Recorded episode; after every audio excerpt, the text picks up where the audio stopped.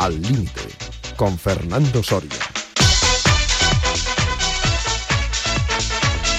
¿Qué tal, amigas, amigos oyentes de Al Límite en Radio Marca? Comenzamos aquí nuestro último programa de julio. Seguiremos también en agosto, aunque con un formato diferente. Y mi deseo para los que vuelven de vacaciones que lleguen con buen ánimo, que se olviden de lo muy bien, seguramente que se lo han pasado y que piensen que el trabajo, sobre todo cuando el trabajo es de nuestro agrado, pues eh, suele ser también un interesante aliciente y en un mes como el de agosto, donde suele haber menos tráfico en las ciudades.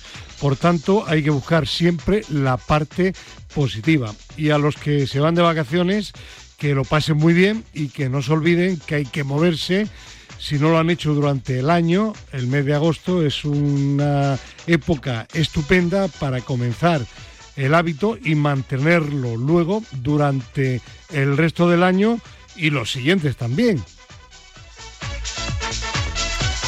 Pues estamos con Julián Pereira en la parte técnica y con Cristina Blanco en la coordinación y producción de nuestra tertulia al límite de la radio del deporte. Y vamos con una primera comunicación telefónica de la mañana. Gerardo Cebrián, ¿qué tal? Buenos días. Hola Fernando, buenos días. ¿Qué tal? Hoy, hoy no te pido ubicación, simplemente estás y eso no es que sea importante, es importantísimo. Muchísimas gracias porque sé que tienes un fin de semana intenso con el Campeonato de España de Atletismo y es que las pasiones hay que cuidarlas, ¿no? Hombre, claro, por supuesto. Uno, digamos que eh, ahora voy al campeonato a disfrutar, obviamente. Bueno, parece que se ha perdido la comunicación telefónica con Gerardo Cebrián. Mientras que llegue llega ese momento de retomarla, eh, quiero pues eh, hacer un pequeño recordatorio para un compañero que ha fallecido la semana pasada. Eh, estaba en la redacción deportiva de, El Mundo, que es primo hermano de Marca, ya que todos pertenecen al grupo Unidad Editorial y que también durante bastante tiempo Fernando Llamas pues estuvo en el diario Marca. Ha fallecido, yo diría que relativamente joven. En España la edad media eh, de vida está entre los 83, 87 años, dependiendo del sexo, dependiendo de la localidad y dependiendo de otra serie de circunstancias. Fernando Llamas tenía únicamente 63 y bueno, ha tenido una larga enfermedad y no ha podido sobreponerse a ella. Desde aquí nuestro recuerdo para un compañero amante del deporte que nos ha hecho disfrutar, sobre todo con el ciclismo, que era su principal especialidad, y que bueno, que la vida, que la vida continúa. Bueno, parece que hemos recuperado la comunicación telefónica con Gerardo Cebrián. Eh, Gerardo, ¿conocías tú a Fernando Llamas? Sí, hombre, claro que le conocía. Era un gran aficionado, un gran periodista deportivo, especialista en, en ciclismo y muy aficionado al atletismo. Eh, de hecho, tuve mucha relación con él en, en, los años 90 y le recuerdo perfectamente. Un tipo fantástico, con un sentido del humor extraordinario y, y bueno, la verdad es que se le ha llevado por delante esa maldita enfermedad, ¿no? Y además de forma muy rápida, porque yo creo que se la detectaron en pues a finales de noviembre, primeros de diciembre. Fíjate lo que es la vida, ¿eh? Sí, sí, nunca, nunca se sabe lo que pueda, lo que pueda suceder. Y bueno, no hay que estar preocupados por ese futuro inmediato, pero sí que estar siempre alertas porque en cualquier momento pues la vida puede dar un cambio para mal o incluso, porque no, para, para bien. Pues la vida, como decía yo anteriormente, Gerardo, continúa y si te parece, aunque vamos a dedicar hoy un buen rato al inicio al ciclismo, vamos a hablar en primer lugar de waterpolo. No sé si estás siguiendo, al menos la parte del waterpolo, el campeonato del mundo de natación. Sí, sí, bueno, estoy informado, estoy informado perfectamente de, de lo bien que ha actuado la, selección, tanto la masculina como la femenina. Sí, la masculina que quedaba eh, eliminada en semifinales frente a Hungría de una forma pues pues pues triste porque fue en el último segundo un gol que tuvo además que ser revisado por el VAR. Me preguntaban el otro día, ¿hay VAR en waterpolo? Pues parece que sí, que sí que lo hay también. Lo cual me parece todo lo que sea para mejorar la, el, el, deporte y la justicia en el deporte, pues bienvenido sea. El caso es que, bueno, pues de una forma pues un poco, un poco trágica, ¿no? De quedar eliminado. España, recordemos, era el, actual campeón del mundo de waterpolo masculino. Y en la final femenina, donde España tenía también pues grandes esperanzas de, conseguir el título, llegó a la final contra Países Bajos, eh, hubo prórroga, eh, continuó el empate y al final por penaltis pues Países Bajos se, se, impuso a España. Han conseguido una medalla de plata que no es que esté bien, está requete bien, pero también es un poco de pena. Pero yo en estos instantes, Gerardo, tú que llevas igual que yo muchos años en el mundo del deporte y espero que el destino nos, nos dé la oportunidad de seguir mucho tiempo más, pues en el alto rendimiento la, la igualdad es, es, mínima. A veces la, la llamada diosa fortuna te, te, favorece y hay otras veces que te perjudica. Pero normalmente cuando estás ahí arriba, pues normalmente siempre terminas ganando más pronto o más tarde. Pongo el ejemplo en tenis recientemente. La final de Roland Garros la gana Djokovic y sin embargo en Wimbledon vuelven a enfrentarse y gana Alcaraz. Lo importante es estar ahí y estando ahí al final te llega siempre el momento. Claro, a ver, eh, lo de lo del waterpolo masculino mm, para mí es de sombrerazo, ¿eh? O sea, es cierto que a falta de dos minutos ganaban de un gol y eh, al minuto siguiente nos empatan y unos segundos antes de, dar el pitido final nos meten un gol por debajo del sobaco, ¿no? Eh, bueno, son cosas que pasan, pero evidentemente el nivel es altísimo. Y en el caso de las mujeres, a ver, mm, España en, en, los Juegos Olímpicos, en, en mujeres, en waterpolo, tiene dos platas, ¿eh? De Londres y de Tokio. ¿eh? En el Campeonato del Mundo, sé que ahora hemos acabado segundos, ya fuimos segundos en el 2019 y en el 2017 y primeros en el 2013. España es la actual doble campeona de Europa, título ganado en Split 2022 y en Budapest 2020 y además tiene otras dos medallas más, una de bronce y otra de oro, ganada en Budapest 2014. Eh, dos medallas en la Copa del Mundo, otras dos en la Liga Mundial, campeona mediterránea. A ver, bueno, hemos perdido a los penaltis. Pues yo, ¿qué quieres que te diga, Fernando? O sea, pues otro torneo o otro partido habrá que ganemos precisamente por los penaltis.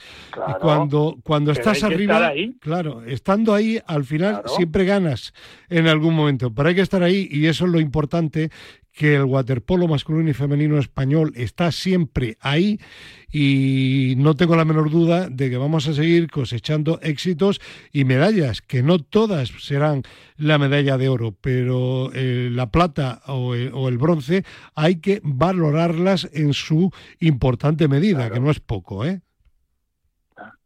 y, hasta y hasta los cuartos y los quintos puestos. También, también, sin, ¿Eh? sin duda. Parece que que eres finalista y va, bueno, pero no, no, no has sacado medalla. Bueno, vale. Sí, pero has estado ahí, efectivamente. Bueno, pues felicidades al waterpolo español, tanto al masculino como el femenino. Bueno, pues de momento vamos, vamos a dejar ahí el, el tema o los temas no futbolísticos. Hay, hay uno que estamos pendientes de él, pero de momento secreto, porque la comunicación parece que ha tenido algún problema. Luego lo retomaremos en cualquier momento, si se produce, y vamos a avanzar y vamos a la hora de fútbol. Y para ello, como no, tenemos que conectar con nuestro queridísimo, admiradísimo y tremendamente docto, profesor López Nombela. Profesor, buenos días. Hola, buenos días. Último programa de julio.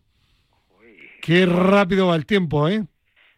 A mí me quedará más tiempo para escribir unas cositas para, para dejar las cosas ya una vez, que se sepa de una vez. Vale. Aquí no se aclara uno.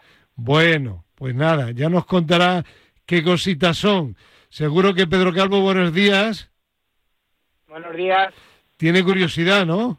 Pues sí, pues sí, hay que saber a ver qué cositas son profe. Claro. Siempre, interesantes. ¿Verdad que sí, Gerardo? Hombre, por supuesto, estaremos, estaremos atentos. Bueno, bueno. Vale, venga, vamos a hablar de momento del bloque de fútbol y vamos a comenzar hablando de la UEFA. Aleluya, por fin, como de alguna forma yo creo que eh, avanzó Nicolás de la Plata, experto en derecho deportivo y miembro y miembro del, del Tribunal de Arbitraje Europeo, pues Osasuna al final jugará la conferencia Liga. Me cuentan que la llamada sorpresa pues se ha recuperado. Así que, eh, profe y mm, Pedro, no os vayáis, vamos a hablar ahora de ciclismo. Seguro que es un deporte que os encanta, ¿no? Me gusta mucho, de hecho hago mucho ciclismo, o sea que... Vale. Y Gerardo, a, a ti como a mí, pues seguro que te encanta también. Yo de pequeñito quería ser ciclista muy de pequeñito, pero pronto, pronto la realidad me puso en mi sitio y dijo, tú dedícate a hablar de ciclismo, que como tengas que correr, eh, como mucho vas a correr por tu barrio y poco más. Yo, yo soy un apasionado del ciclismo. Yo el, no perdono ni una etapa del Giro, ni del Tour, ni de la Vuelta. Profe, ¿usted también? No. ¿No le gusta el ciclismo? A mí solo me gusta el fútbol. Ay, profe, qué raro es usted, hombre. Qué rarillo. lo mío es el fútbol. Qué rarillo. Desde que se fue a Honduras ha venido muy rarillo, pero bueno. En fin. Bueno, que tenemos a toda una leyenda del, ciclismo, de la dirección ciclista en nuestro país. Fue director de, de equipos importantes como el antiguo Dormilón, Segur, eh, ha corrido a sus órdenes muchos ciclistas que han hecho historia en nuestro deporte y se llama Maximino Pérez. Seguro que a ti, Gerardo, el nombre te suena, ¿no? Hombre, claro. De hecho, mm, por supuesto, de Fuenlabrada, de la cantera madrileña, director fantástico. Eh, yo creo que fue ganador de la Vuelta a España con el Dormilón en no sé, en los 90 o finales de los 80. Eh, ha participado con sus equipos en Tour, Giro y, no sé si lleva, no sé, casi 20 vueltas o vueltas a España. No, tremendo. Ahora nos ratifica los datos que, que, anticipas tú. Don Maximino Pérez, ¿qué tal, hombre? Buenos días. Buenos días. ¿Qué tal? Eh, ¿Por Fuenlabrada o por la playa? Pues acabo de llegar hace hora y media a la playa. A la playa con un calorazo impresionante. Ya, bueno, y con una comunicación telefónica de momento regular, regular, pero vamos a intentar ir adelante. Bueno, que los datos que ha ofrecido anteriormente sobre tu currículum, Gerardo Cebrián, son ciertos o se pueden ir todavía más cosas y mejores. Don Gerardo es una máquina. De verdad, ¿eh? O sea, exactamente que alguien no especializado en ciclismo, no especializado en ciclismo, posea los datos de hace tantos años, casi exactamente como lo ha hecho don Gerardo, pues para, para agradecérselo. Muchas gracias. Eh, ¿Cuánto tiempo llevas retirado del ciclismo profesional? Pues desde el año 2003. 2003, uff. Tuve la suerte de disfrutar de 20 años de, de ciclismo profesional desde el 84 al 2003 y bueno, empecé con el Dormilón, aquel equipo de, de mi íntimo amigo y quien paz descanse, por cierto, Luis Cuens, dueño del Dormilón, y terminé con el Relazo, que fue mi último equipo. Eh, Maximino, se te va la voz, vamos a intentar recuperarla de nuevo. Vamos a intentarlo por lo menos, porque la voz no llega bien y si no llega lo mucho e interesante que nos tienes que contar, pues los oyentes no van a poder tener esa estupenda, estupenda información. Bueno, vamos, vamos a, vamos a intentarlo por lo, por lo menos. Eh, profe, ¿usted cómo, cómo va? ¿Entre Madrid y la finca o no? ¿Cómo que cómo voy? Que si va usted de un sitio para otro, trasladándose continuamente. Hombre, claro. Mm. Hay que comer. Sigue usted moviéndose mucho, ¿no? Hombre, claro. Y aunque no le gusta el ciclismo, ¿eh? Ya. No, no, pero, pero no. El coche. el coche. Oye, un coche. Hombre, hombre. ¿Sigue usted teniendo caballos pues, o no? Pues hay que ir en bici. No, no, no, ya no. No hay nada más que la, lo que se hace en el terrenito para pa la vueltita. Nada, y pequeñita. Ya, ah. ya, ya. El que quiera coger higos, que vaya. Ya. Muy bien, pues eh, Pedro y Gerardo, eh, Cristina y Julián. Julián dice que no puede, que está, que está currando, que está currando todo, todo el mes. Bueno, que, de momento hay problemas con la comunicación telefónica. Hasta que no esté bien, no vamos a, establecerla, porque una pena, sí, pero bueno, venga, vamos Qué pena, ¿eh? Bueno, eh, este es el problema de, de, la radio. Me dicen que ahora sí. Eh, Maximino. Hola. Ahora, de momento toco madera bastante bien, ¿eh? Perfecto. Bueno, pues venga, vamos a hablar ya directamente, porque si se vuelve a cortar, de ciclismo, Tour de Francia, un tour interesante. Bueno, y recuerdo a los oyentes habituales de la Tertulia al Límite, que es la más antigua de Radio Marca, está desde que comenzó a emitir Radio Marca hace ya aproximadamente, ¿no, Julián? 22 años, ¿no? Pues ahí estamos y en varias ocasiones, sobre todo en agosto, ha intervenido ya Maximino Pérez. Una, un tour de Francia tremendamente interesante, la lucha hasta prácticamente la contrarreloj entre eh, Vindegar, el, noruego, y Pogachar, el esloveno. Y luego hablaremos de los españoles, por supuesto, pero antes, antes de ello eh, vamos a hablar en general de estos dos grandes craps. Em, se ha hablado mucho de la segunda victoria consecutiva del noruego, no, del danés, danés, bien. Em, se ha dicho, Maximino, que quizá eh, no se había preparado adecuadamente. Se ha sabido incluso que tuvo pues un contratiempo, no pudo hacer todo el entrenamiento que estaba previsto Pogachar para este Tour de Francia. La diferencia entre los dos, sobre todo en la contrarreloj, bajo tu punto de vista, puede ser efectivamente de preparación o es que a día de hoy, en lo que al Tour al menos se refiere, el danés es superior a Pogachar? Ya, Fernando, es muy difícil, sin estar dentro de las estructuras, dentro de lo que es el ciclismo profesional, emitir un juicio en el cual el error pues, sea el mínimo, ¿no? Es muy difícil. Solo los que están dentro saben exactamente cómo son. Desde fuera pues son corredores totalmente distintos y que además, como ha pasado casi siempre, la temperatura les influye mucho. Hay corredores que en el Tour ese calor agobiante, asfixiante, les beneficia o por lo menos no les perjudica, tanto como a otros.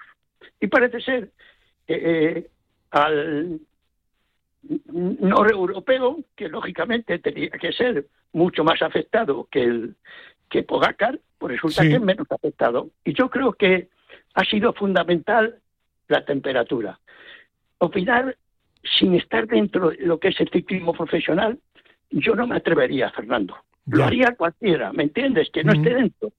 Y es muy fácil decir desde aquí, pues mira, es que, bueno, lo que se observa es aquí, que son dos grandes corredores y que cuando tienen sus momentos son inaccesibles para los demás. Eso está claro. Bueno, y hay una cosa también importante. El ganar el Tour no significa ser el mejor, significa que eres el mejor en el Tour. Bueno, pero casi siempre eh, los ganadores del Tour han sido los mejores. O sea, la historia ahora no va a derribar a los mejores. Los mejores siempre ha sido Mer, que ha ganado cinco. Mm. Los mejores y no, o sea, y no eh, el americano, Astron, eh, español, Ocaña, Fede, eh, contador. Bueno, pero hay, eh, ciclistas que no han ganado el Tour y, han sido unos craps eh, tremendos y que han ganado varios años la clasificación individual de la temporada ciclista. Hablo, por ejemplo, de Valverde.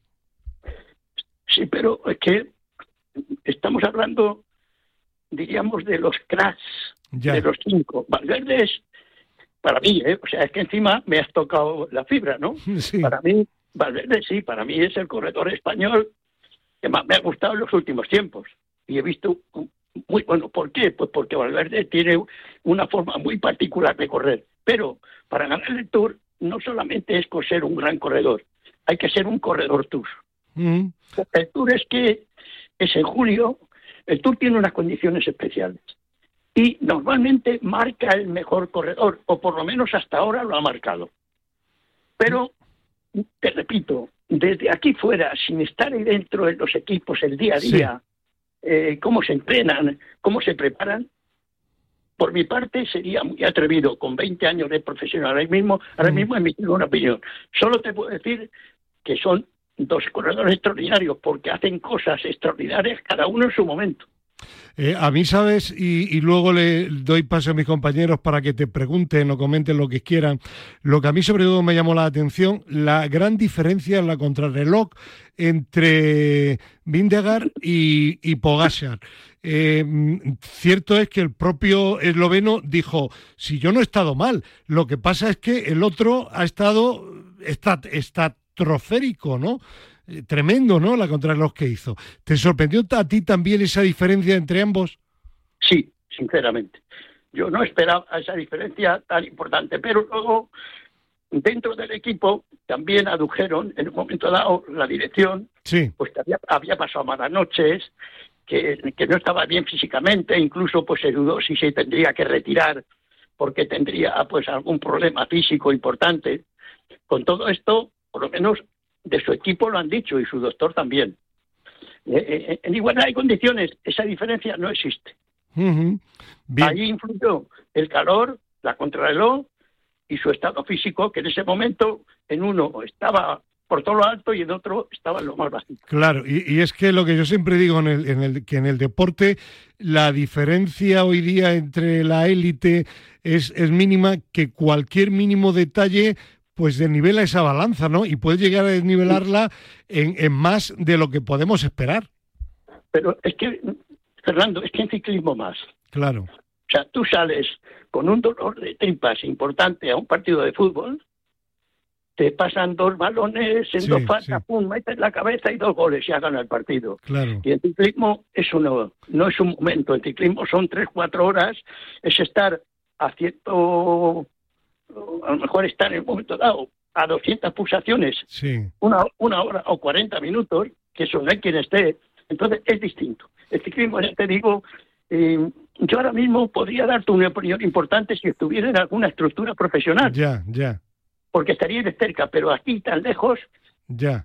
sería con la experiencia que debo tener, muy atrevido a opinar así. Ahora, corredores, corredorazos son buenísimos. Eh, sobre este tema luego hablaremos de los españoles. Eh, Gerardo eh, y Pedro, ¿queréis comentar algo o hacer alguna pregunta a Maximino? Sí, sí, yo quiero hacer una pregunta. Vale. Quiero hacer una pregunta a Maximino. Y luego le damos paso también a Pedro. Bien, de, Massimino, después de 20 vueltas dirigiendo equipos, seis giros, un tour, ¿te atreverías a decir quién es el mejor ciclista que tú has dirigido? Que yo he dirigido. Sí, ya que, está, que ya está en tu equipo. Sí, sí, ocurre pues que, yo, que yo le cogí con 40 años. Lucian Van Impe ha sido, sin duda, el mejor ciclista que yo he dirigido. Lucian Van Impe. Luego, ya, le cogí con 40 años y, y, hace 25 años, con 40 años, eras un abuelo. Claro, claro. Puedes tirarte corriendo unos cuantos años. Pero, lógicamente, Lucian, que ganó cinco montañas, me parece, en el Tour, el Tour, en fin, un montón de cosas, creo que es el mejor. Pero sin duda, sin duda, Giovanetti ha sido eh, un ciclista de primera división que lo demostró estando conmigo y después de marchar. Y luego quiero hacer un inciso.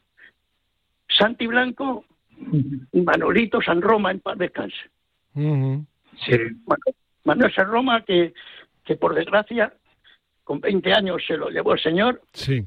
Pero ya llevaba, cinco, ya llevaba cinco victorias ese año. Ya, qué pena. Con 20 años. Entonces, bueno, ¿qué hubiera sido? No lo sabemos. ¿eh?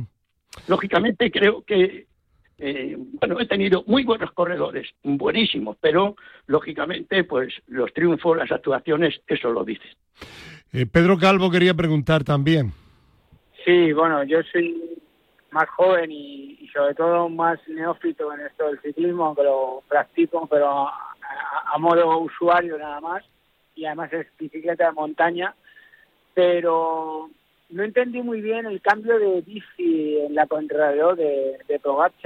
No, no, no sé a qué es debido eso. ¿Me lo podría explicar el, el motivo por el cambio de bici? Porque de hecho yo creo que perdió mucho más tiempo además.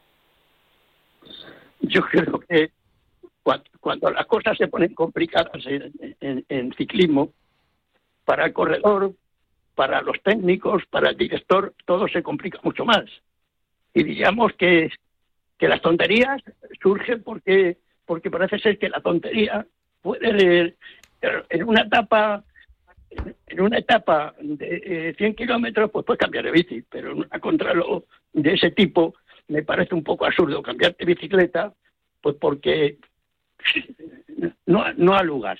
O sea, creo que, que las bicicletas de hoy van lo suficientemente preparadas para hacer una crono, por diversa que sea, con la misma bicicleta. Es mi opinión particular. Pero, oye, eh, doctores tiene la iglesia, y directores y, ciclistas también. Por eso le digo que yo que no entiendo mucho de ciclismo y me pareció una cosa rara, ¿no? me pareció muy extraño el, que hicieran esto, además jugándose el Tour, porque se estaba jugando el Tour, eh, que hicieran esto, ¿no? Que al final pienso, en mi modesta opinión, que le perjudicó más que le benefició.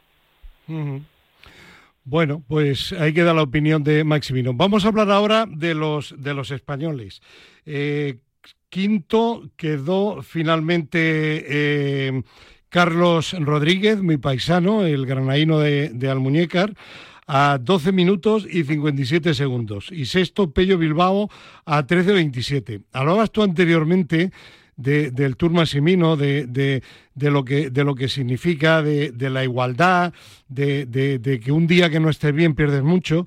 Y es que fríamente, aunque Carlos haya quedado quinto y Pello Bilbao sexto y parezca que muy lejos, en el Tour de Francia de este año, eh, ¿cuántos kilómetros puede haber habido? Veintitantos mil, ¿no? No, dos mil y pico. Ya me he pasado yo mucho. Se, te iba un poco la mano. ¿Cuántos, ¿Cuántos kilómetros más o menos calculas tú? Calcula de entre 2.200 y 2.500. Vale, 2.400. En 2.400 kilómetros a la bicicleta, 21 días, perder únicamente... Perdón, algunos, perdón, algunos más, ¿eh? Vale. Algunos más. Eh, eh, algunos más. De, de, kilómetros dices? Sí, algunos más. Bueno, 3.000 kilómetros en 3.000 kilómetros perder 12 minutos y 57 segundos, que es lo que perdió Carlitos Rodríguez, pues ¿qué quieren los oyentes que le diga? Es que está muy bien. o no ante dos monstruos como son el danés y el esloveno. Es decir, que, que, la diferencia, hay muy poca diferencia hoy día entre los ciclistas y que son los mínimos detalles los que realmente pues al final te hacen estar un poquito más arriba, un poquito más abajo, la mentalidad. Yo por eso diría, Maximino, que la participación española como mínimo notable. ¿eh? Hombre, eh, entre otras cosas porque llevaba, no sé si era cuatro o cinco años. perdón, me dice Julián Pereira, nuestro técnico, que le encanta también el, ciclismo, que el año pasado fueron casi 3.400. Este año también por el estilo. Pero bueno, más a mi favor, una diferencia, pues una diferencia de, de, medio minuto, medio minuto cada, cada, cada 100 kilómetros. O sea que, que, es tremendo, ¿no? las diferencias han sido importantes. ¿Entiendes? Las diferencias han sido importantes. También ha habido otros años en que ha habido muchas menos diferencias. Sí, pero fríamente, después de estar tanto tiempo y de, y de la, categoría de los que ganan o de, los que suben al podium, que únicamente a, chicos que han debutado como Carlos Rodríguez, que le saquen menos de 13 minutos, es que fríamente pensándolo, dice, bueno, es que, es que, hay, es que hay mucha igualdad. Eso es otra cosa. Eso es otra cosa, ¿entiendes? Igualdad hay bastante, pues porque ahora mm, los chicos, los ciclistas, en sus inicios, todos tienen mejor preparación, todos tienen una condición física por encima de lo que hacía años. Esto supone que a la hora de enfrentarse, pues las diferencias son menores. Pero, aún así, y sin conocer, porque vuelvo a repetir, es que hay que estar ahí dentro para opinar, y yo mm, no quiero ser tan atrevido como para hacerlo, pero si me lo dices condición, en principio tiene. Él, Bien. Yo, creo, yo creo que hay cuatro o cinco corredores jovencitos que van a estar muy bien. Mm. Vamos a ver en qué estructura caen, qué preparación tienen, ¿entiendes? Y cómo los llevan, porque todo eso ahora es fundamental para su desarrollo. De los jóvenes donde destacan principalmente Rodríguez y Ayuso, ¿cuál te gusta más? ¿O hay alguno que no haya nombrado yo que te guste todavía más?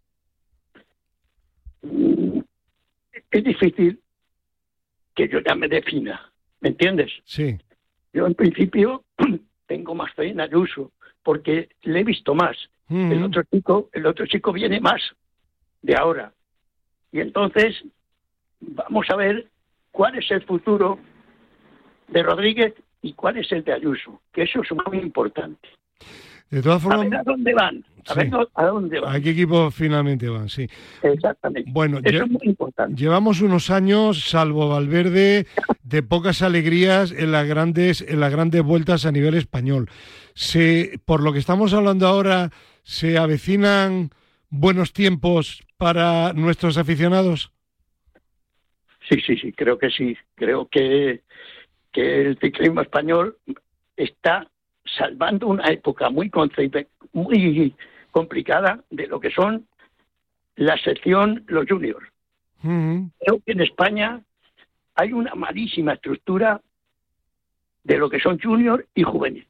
Juveniles y juniors o, o sí, junior y juveniles. me parece que tenemos una magnífica estructura en lo que es en lo que se refiere al ciclismo de base, a las escuelas. Y te hablo pues porque eh, pertenezco a un club que tenemos escuela y que estoy en ello. O sea, voy a ver a los chicos cuando corren o las chicas y veo pues que salen 180, 150 en diversas categorías y hay mucha participación. Y en cadetes igual. Pero llegamos a los juveniles, por el junior, y se estanca el ciclismo español. Entonces, mm, en tanto en cuanto la estructura, ese tipo de estructura, la federación o los responsables, que en este caso yo no estoy en ello, pues porque ya tengo muchos años y no me dedico a ello, deben resolverlo. Es un problema que tenemos que resolver y tiene que ser la federación o las federaciones la que doten de la suficiente infraestructura o suficiente infraestructura a ese tipo de corredores con esa edad. Porque, repito, las escuelas y los cadetes, hasta ahí creo que, estamos pues a niveles de los mejores años. El problema surge a partir de la edad juvenil. Exacto. Bien, eh, sobre el ciclismo español y la participación en el Tour, eh, Gerardo y Pedro, ¿queréis intervenir? No, yo por mi parte no. yo, quería preguntarle, yo, quería preguntarle a Massimino, no, no de lo que ha dicho del futuro del ciclismo español, una, una duda que tengo. Eh, en atletismo, a los juniors nosotros les llamamos sub-20, a los juveniles sub-18. Eh, ¿Es el mismo tramo de edad en ciclismo o cambia? Sí, sí, es el mismo tramo. Vale, yo solo quería preguntarte eso. sí, sí. Cadetes, es 15 y 16 años, ¿entiendes? Vale, vale, sí, sí. 17 y 18, ¿entiendes? Y ya pasan a lo que se llama aficionados, ¿eh? que su 23, ¿me entiendes? Su 19 y todo eso. Vale, sí, sí, es, es igual Sí, sí, es igual que en atletismo, pero con otra nomenclatura. Mm. Exacto, exacto. Ya. Bueno, una, una última pregunta por mi parte, Maximino. Eh, sexto ha sido casi quinto, eh, Pello Bilbao. Ha ido de, de, menos, de menos a más. Ha demostrado que en contrarreloj funciona, va bastante bien. ¿No es un ciclista que quizá no ha tenido oportunidades porque ha estado hasta ahora trabajando para otros? Claro, claro es que en ciclismo ser ganador es muy difícil. Y en el ciclismo de hoy mucho más. Entonces, Pello es un gran corredor, lo está demostrando, su trayectoria lo dice, es un corredor ya que sabe de qué va, Pero, pues, oye, es que ser líder, ser decir ganador de un tour eh, o de una vuelta a España o de una gran carrera no es fácil.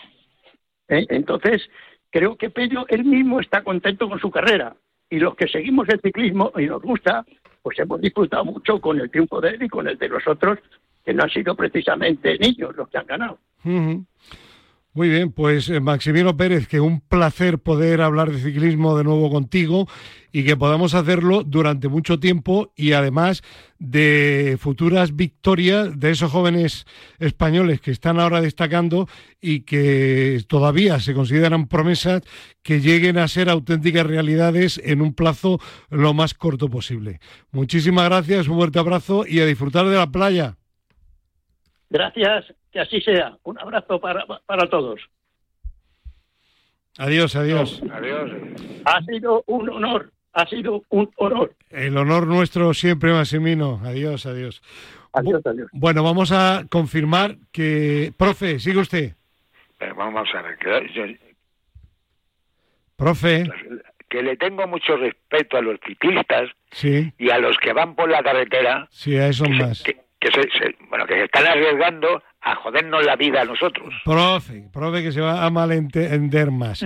Pero tendrán que tendrán que correr y tendrán que prepararse en algún sitio. Pero vamos a ver, sí, pero bueno, pero pero tienen tienen zonas ciclistas, pero si ahora si ahora les llevan hasta en cochecito a los a los juveniles estos yo, profe, no voy a entrar ahora en, una discusión al respecto porque no sentía en el momento, pero sí que es verdad, sí que es verdad, y en eso coincido con usted, que habría que buscar fórmulas para que los ciclistas no corrieran peligro y para que los eh, automovilistas que debemos y tenemos que tener cuidado, pues también a veces, a pesar de que tenemos cuidado, sí que es verdad que sufrimos algún susto que otro. Habría que buscar fórmulas, pero bueno. El problema es que hay que educarles.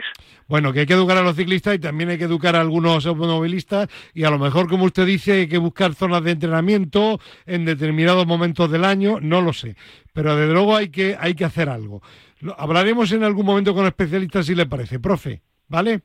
Pues eso, habrá que decírselo a los, directores del Consejo Superior de Deportes y, al, y al director general de tráfico también. También, también. Bueno, eh, Pedro sigue y Gerardo también, ¿no? Sí, sí. sí, Pedro, ese sí, sí, se te escucha en, en Navalcarnero, ¿no? Sí, sí, sí, sí. Vale, parecía que estabas en Seúl con el Cholo. Ya, ya te digo. Bueno, y aquí en el estudio está ya Cristina Blanco. Hola, Cristina. Buenos días, Fernando, ¿qué tal? Bueno, vamos a hablar ahora del Mundial eh, Femenino. Vamos a situar, si te parece, Cristina, mm, al equipo español. ¿Cuántos partidos ha jugado? ¿Cuándo juega el próximo partido? En fin. Pues ha jugado ya dos partidos, primero ante Costa Rica que ganamos y el último ha sido ante Zambia que han ganado 0 a 5, victoria también contundente, el anterior fue por 0 a 3.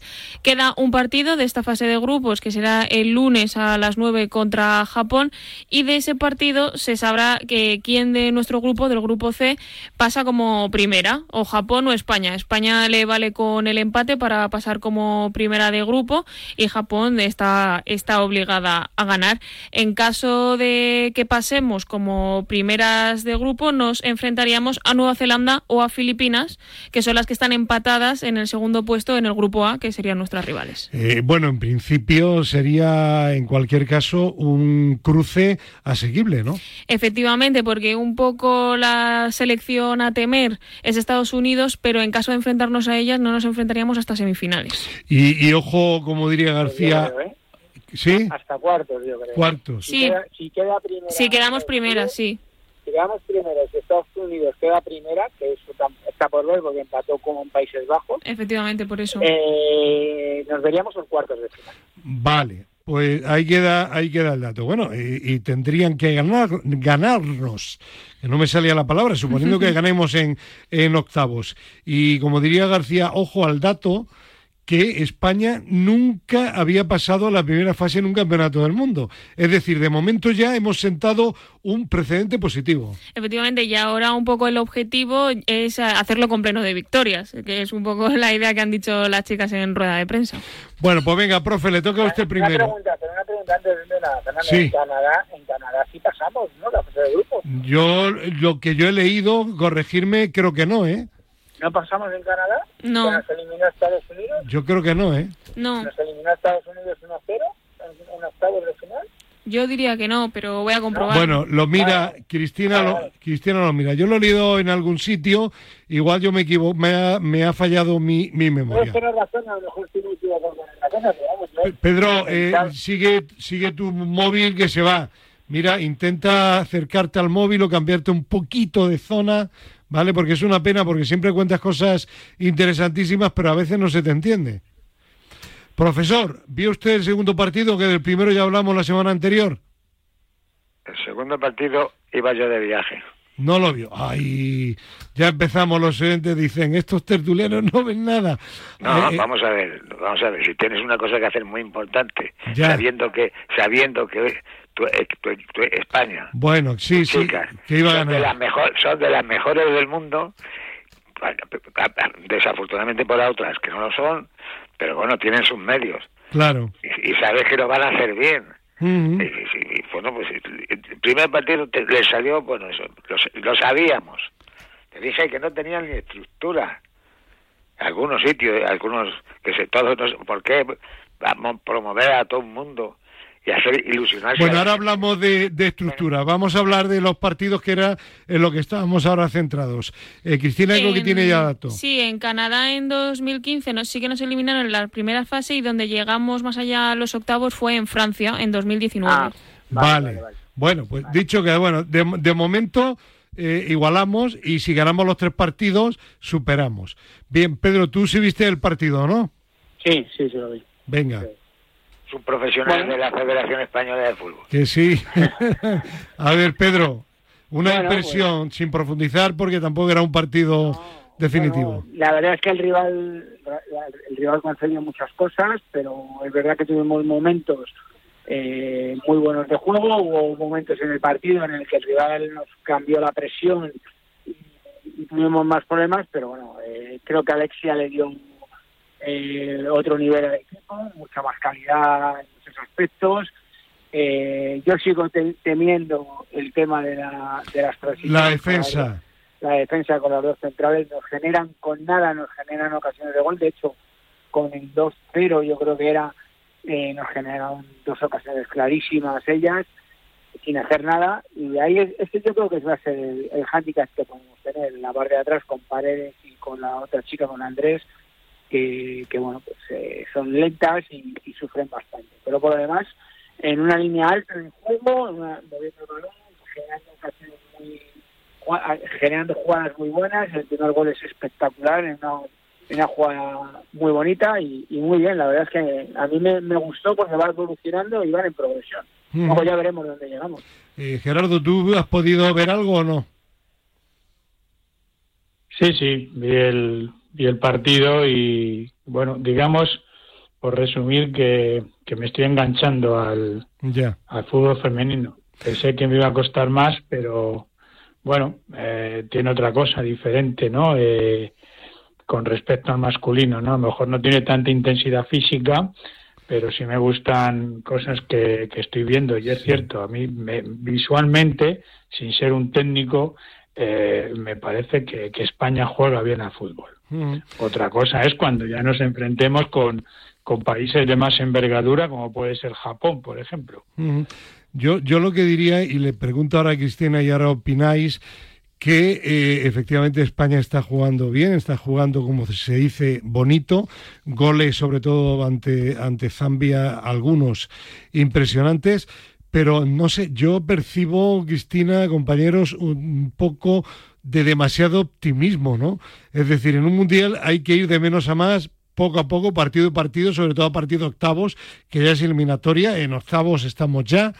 Y bueno, no, no seamos pesimistas para nada, pero tampoco hablemos ya de ser campeones, campeonas del mundo. Vamos a ir quemando etapas paso a paso, no sé. Hay mucho optimismo en la selección, yo creo, sobre todo por la vuelta de Alexia, también que está Atenea, Aitana, mucha gente que eh, renunció a la Eurocopa, algunas han vuelto, Alexia no estuvo por lesión, Jenny Hermoso tampoco pudo estar porque había estado lesionada y Vilda consideró oportuno no convocarla. Entonces, hay como mucho optimismo por esa parte también, como Jenny ha cumplido 100 partidos también con la selección y ha metido eh, eh, metió gol en el partido contra Zambia y lo celebró con Alexia, que estaba ahí la duda de si iban a seguir teniendo el mismo feeling que tenían cuando estaban juntas en el Barça, pues bueno, la gente está un poco emocionada, yo más bien por eso.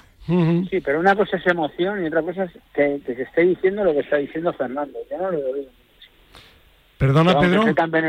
Que, que, una cosa es lo que lo que está diciendo Cristina a nivel de, de, ambiente y demás, y otra cosa es que estén diciendo que van a ser campeones del mundo. Vamos a ver, tú cuando juegas un torneo juegas a ser campeón. Evidente, sí, sí. ¿Vale? Pero nadie está, yo no creo que estarían tirando las campanas al vuelo desde, el primer No, yo, no, no, hablaba, no hablaba ya del equipo interiormente, Pedro. Hablo un poco de crónicas, de comentarios. Ya, pero eso al final, eh, Fernando, y aquí lo siento porque es tirar eh, el asco a vuestro tejado, pero son los periodistan los que los que lanzan estos, estos al aire.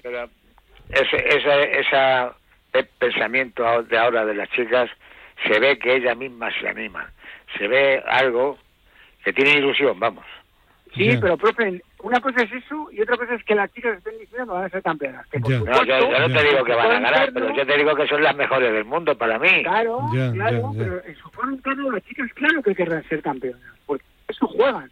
Pero eh, el que ya dentro del grupo estemos diciendo que que van a ser campeonas, no, con todo lo que hay por delante, con todos los equipos buenos que hay por delante. mira, somos más la, gente de fuera que lo que, que es lo que vende.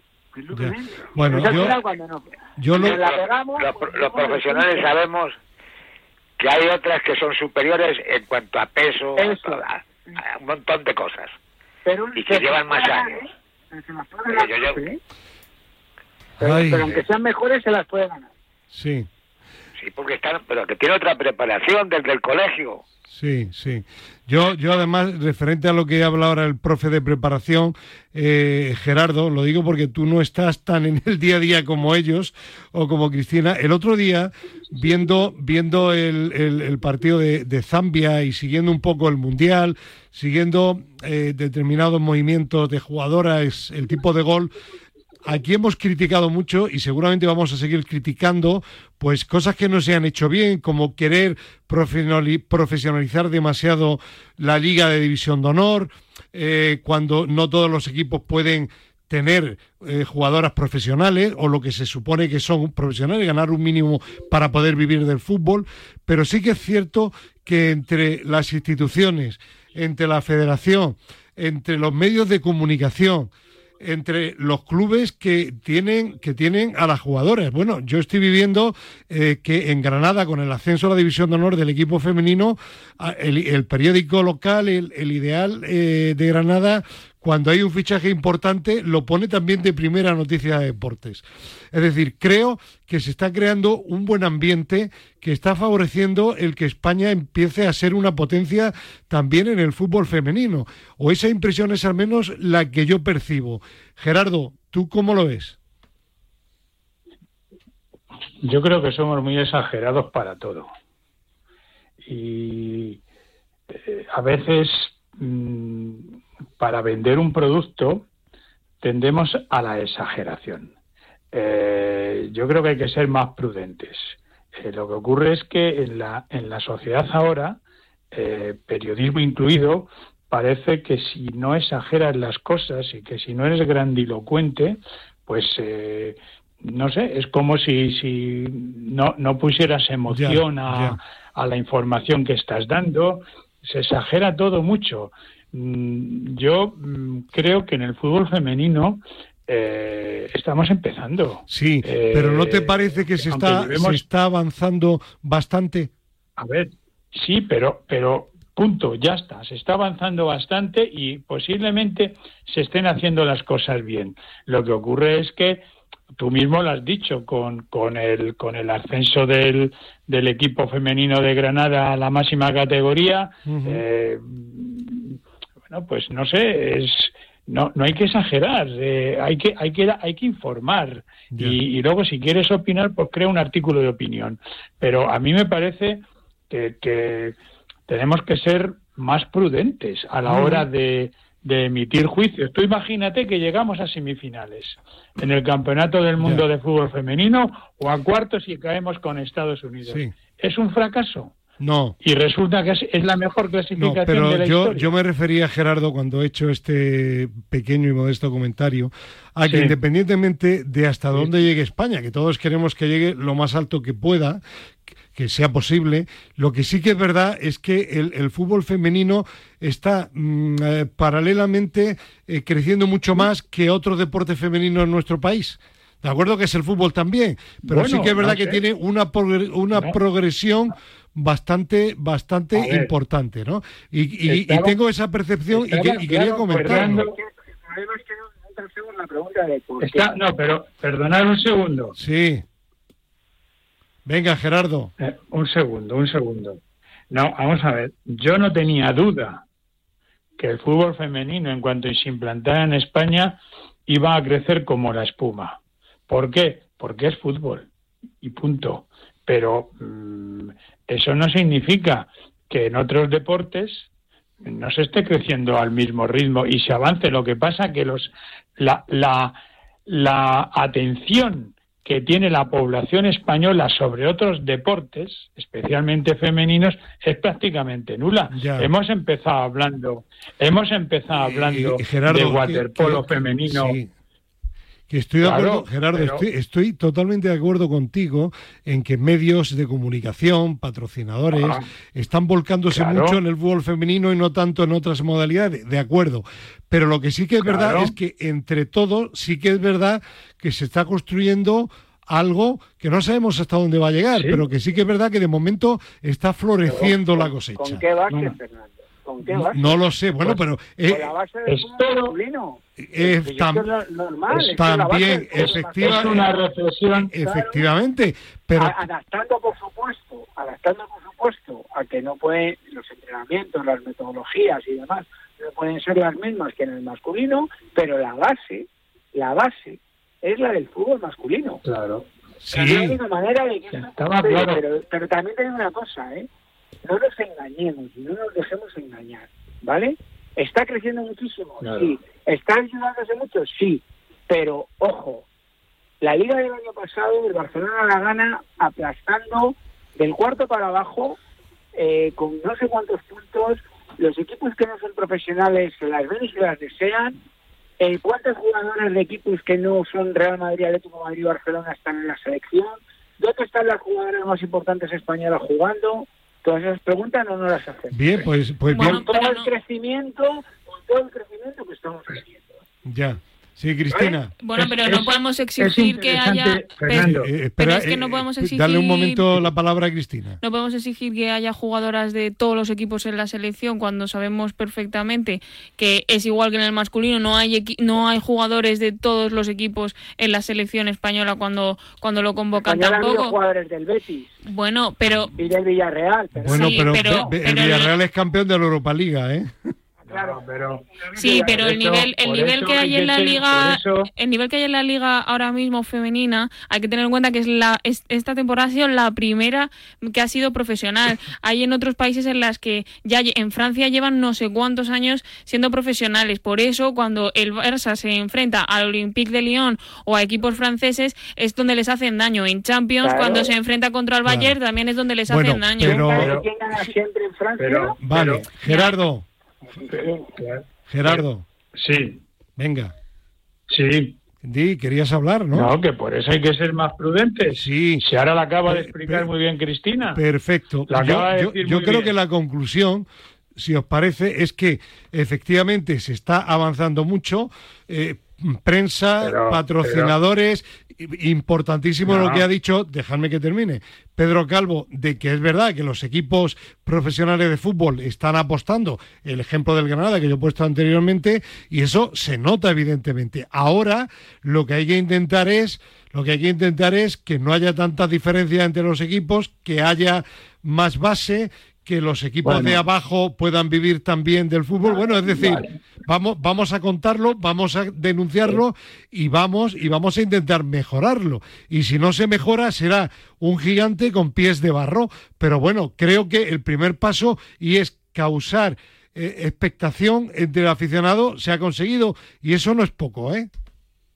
eh yo sí, y termino ya rápido y no voy a entrar más en este tema. Noruega, países nórdicos, Finlandia, todos estos países el fútbol Pedro, no se te escucha.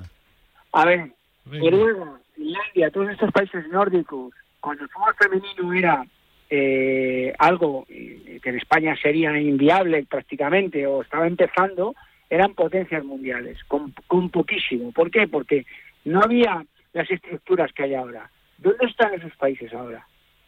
¿Dónde están esos países ahora? ¿Por qué? Porque se han quedado anclados en el pasado y no tienen capacidad para, para montar lo que puede montar España. No tienen capacidad económica, efectivamente. Ni económica, ni, estructural.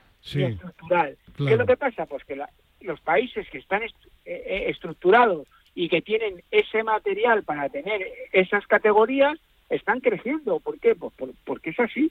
Y esto será así. Si nosotros eh, pasamos todo a la profesionalización total y tal, pues lo haremos mal. Hay que hacerlo como lo están haciendo y como tú has dicho, y está creciendo muchísimo y más que va a crecer y más que va a mejorar, seguro, seguro. Sí. Eh, un apunte, un apunte último, Fernando. Rápido. Un apunte último. Yo espero, yo espero que no estemos cometiendo el error de meter todos los huevos del deporte femenino en la misma cesta. Que sí, que sí, también llevas, razón también en eso, efectivamente, sí.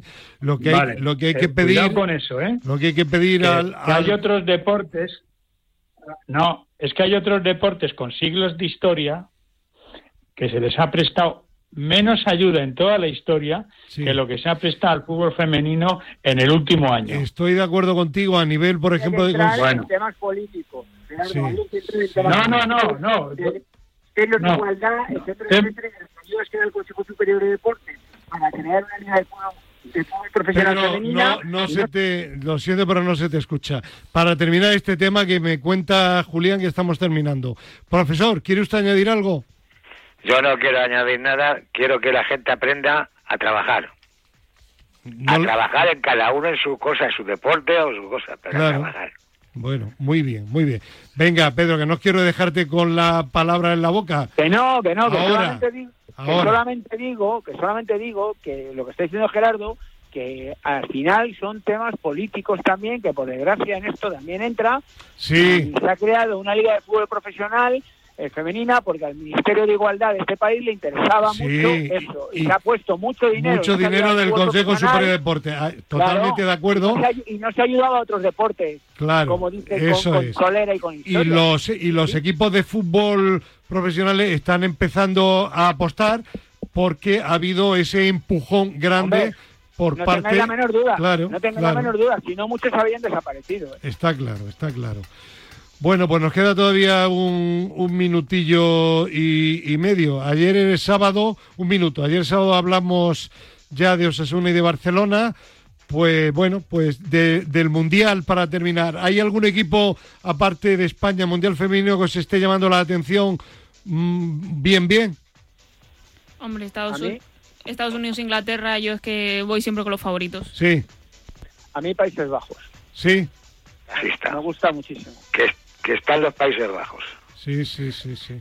De hecho, le, empató el otro día a Estados Unidos. Sí, señor, con una portera que fue la figura. estoy al tanto, ¿eh? Sí, sí. Bueno, que veis de Julián Pereira que no, de apuntar cositas que no hay tiempo para más, que seguiremos con alguna que otra tertulia en agosto y que no se olviden que todos los jueves de agosto también Deportistas TV en Teledeporte con el sello de nuestra tertulia al límite. Adiós. Ya me voy. Sí, adiós, adiós.